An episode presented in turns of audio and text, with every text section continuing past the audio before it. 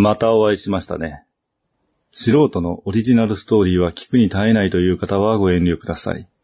お話のネタを考えるコンテンツ、人切りフェニックス第5話。それでは、これまでの人切りフェニックス。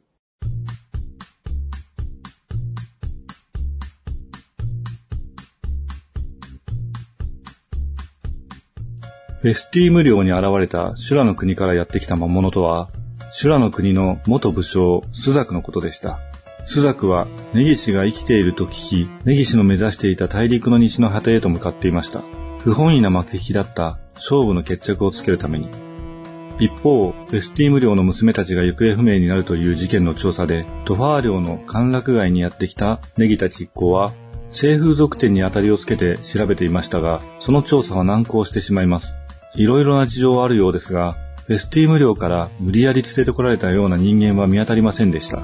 しかし、独自に動いていた焼き鳥から盗賊に依頼していたらしい奴隷商ではないかと思われる人物の情報を聞き、根岸たちは会いに行きます。奴隷商だなんて、めったなことを口にしなさんな。私は世話役だ。斡旋だよ。末端の連中が少し枠から外れちまったからって、そんなところまで責任は取れんよ。依頼主の情報を聞き出そうとしても、そもそも依頼主が誰かなんて関係ない。金を払ってもらって言われたものを用意するだけだと言います。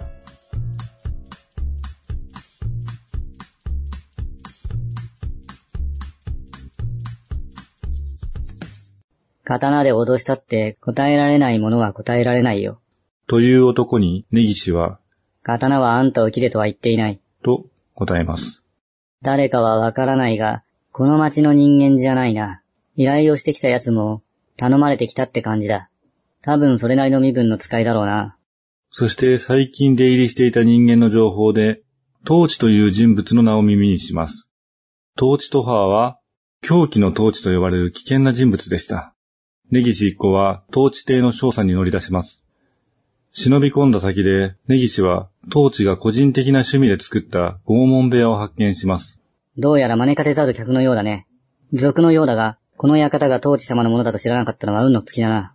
そう言って、剣を抜く統治。彼は、その名の通り、トハー領、領主ゆかりの人物で、剣の達人でした。その時、火の鳥の刀が熱を持ちます。ゆっくりと刀を抜くと、その刀身はほのかに赤く光を放っています。どうやらあんたは、俺が切るべき人間のようだ。刀が、あんたを切れと言っている。改めまして、夕闇堂の根岸です。それでは今回は、火の鳥の刀の設定ですね。刀の名前も欲しいですね。鳳凰の山で打った刀なので、鳳凰山ってのはどうでしょう刀鍛冶は岡なので、岡が打った刀ってことで、岡。岡って名字に当たる名前ですよね。何も考えてなかったんですけど。となると、塩は、岡塩となりますね。まあ、いいか。岡の名前が、正宗で正宗にしましょうか。ファイナルファンタジーに出てきた実際にもある刀ですね。どれほどのものかはわかりませんが、あるにはあるようです。村正は、ウィザードリで出てきました。村雨は、南宋さそみ発見伝が元ネタで、バスタードの忍者マスターガラが使っていました。頭身が赤く光るので、夕闇堂も踏まえて夕闇。いや、塩の名前を合わせて夕塩としましょう。岡がつけそうな名前ってことで無理がないと思いますね。刀としては珍しい名前になるかもしれませんが、まあ、そもそもファンタジーなので問題ないでしょう。鳳凰山夕塩って言うとそれっぽいですかね。さらに真打ちと影打ちがあり、岡が影打ちを持っています。こちらも同じように切るべき人間の前でのみ抜けるという特徴があります。根岸はもう一本刀を持っています。もともと持っていた刀ですね。もちろん岡が打った刀ですね。こちらは日の出丸。適当ですけど、優勝に対してどちらかというと朝をイメージした名前にしてみたんですけど、こちらの刀はプロット1、匠の国編で、物の毛狩りに使用していた経緯のある刀です。大麻の刀。霊宝と呼ばれる、匠の国で一番高い山にある、霊力のある石で打った刀という設定になってますね。ファンタジーですね。ゴブリンが人種の違う人間だったというオチがあったとしても、プロット1のように、物の毛狩りをなりわいにする世界観ですから、当然英雄の国にも物の毛、モンスターの登場はあります。ただあくまで根岸の呪いは人を切ることで解けるものですから、切るべきは人となります。人切り時は勇士を、モンスター相手には日の出丸といった感じですね。基本的に有潮が抜けないときは人を切ることはありません。日の出丸だったら切ることもできるんですが、魔物を切る刀では人は切らないというルールが根岸の中にあります。物の毛狩り時代からの験担ぎでもありますね。修羅の国編では、修羅の国の刀を使ってたって設定でいいと思いますね。根岸の得意な剣術は、五の線と呼ばれるカウンター攻撃。打たせて取るって感じですね。その方が相手の攻撃も見せられて、それに合わせて対策を練るという段階が踏めるので、漫画的な見せ場が作りやすいかなと思います。さて、火の鳥の刀、優勝できるとどうなるのかですが、実はこの刀で人を切っても命を絶つことはできません。少年漫画的ですね。切った後は残りますが、切った直後に傷は塞がってしまいます。これは火の鳥の炎で撃った刀の効力ですね。人を切ることができない人を切るための刀が火の鳥の刀の正体だったんですね。今気づいたんですけど、火の鳥の炎って何だってことになりますね。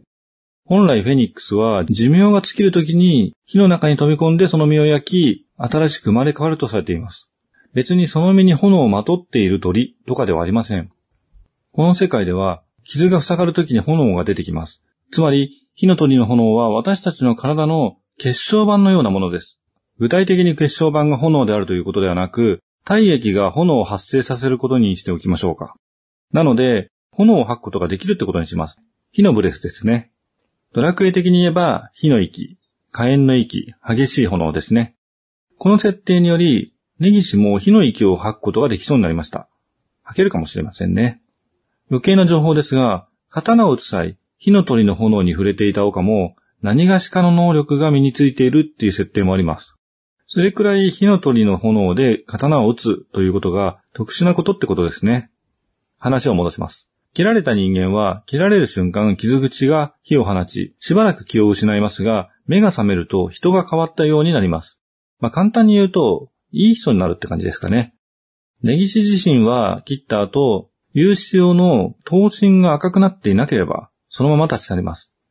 この設定はどうしようかなとも思ったんですけども、ここは元々の設定が少年コミックのネタということで始めてますので、主人公が人を殺すという部分は慎重に描かないといけません。相手が人の姿をしていても、鬼や悪魔なら問題はないってことで手を打ってもいいんですけど、それでは火の鳥の呪いを解くことはできません。人を切ることでのみ解かれる呪いという設定はこの物語の根本ですからね。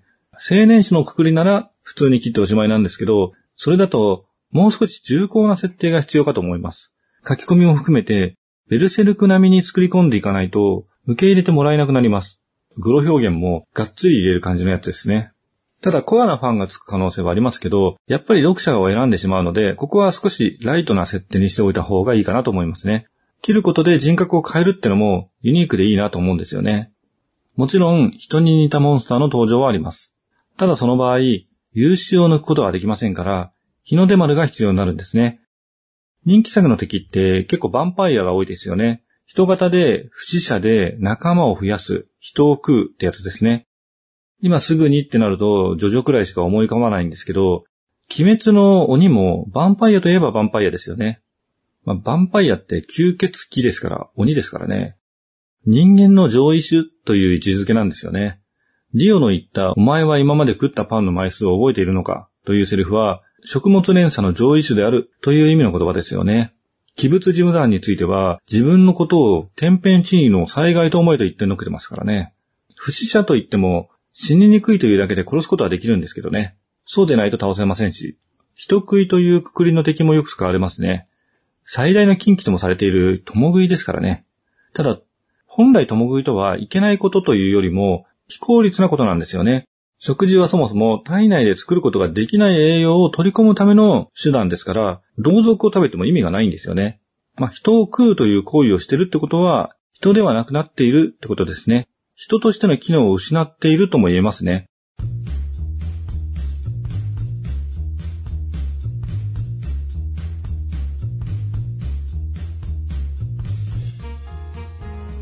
大体昼間には出てこないんですけど、進化すると弱点を克服してより完璧な不死者になったりもします。そうなる前に弱点を使って倒すってのがセオリーパターンですよね。もう進化しちゃったら噴火とかの力で星の外に追い出して宇宙を永久にさまよわせて考えることをやめさせる感じですよね。こういった敵が出てきた場合、当然相手が邪気をまとっていても優勝は反応しません。この辺の人型のモンスターを織り交ぜることでエピソードの厚みを作っていくってことですね。やっぱ最終ボスは何年も前から生きて人の社会に溶け込んでいるヴァンパイアってのがいいですね。主人公が不死の力を持っていることで何世代も戦うことができますしね。近現代編、未来編みたいな。まあ、さすがにそんなとこまでは考えてられないですけどね。次回の人切りフェニックス。依頼の結末と報酬。そして新たなる冒険の兆し。この刀が、あんたを切れと言っている。この番組は架空の中古書店、夕闇堂がお送りしました。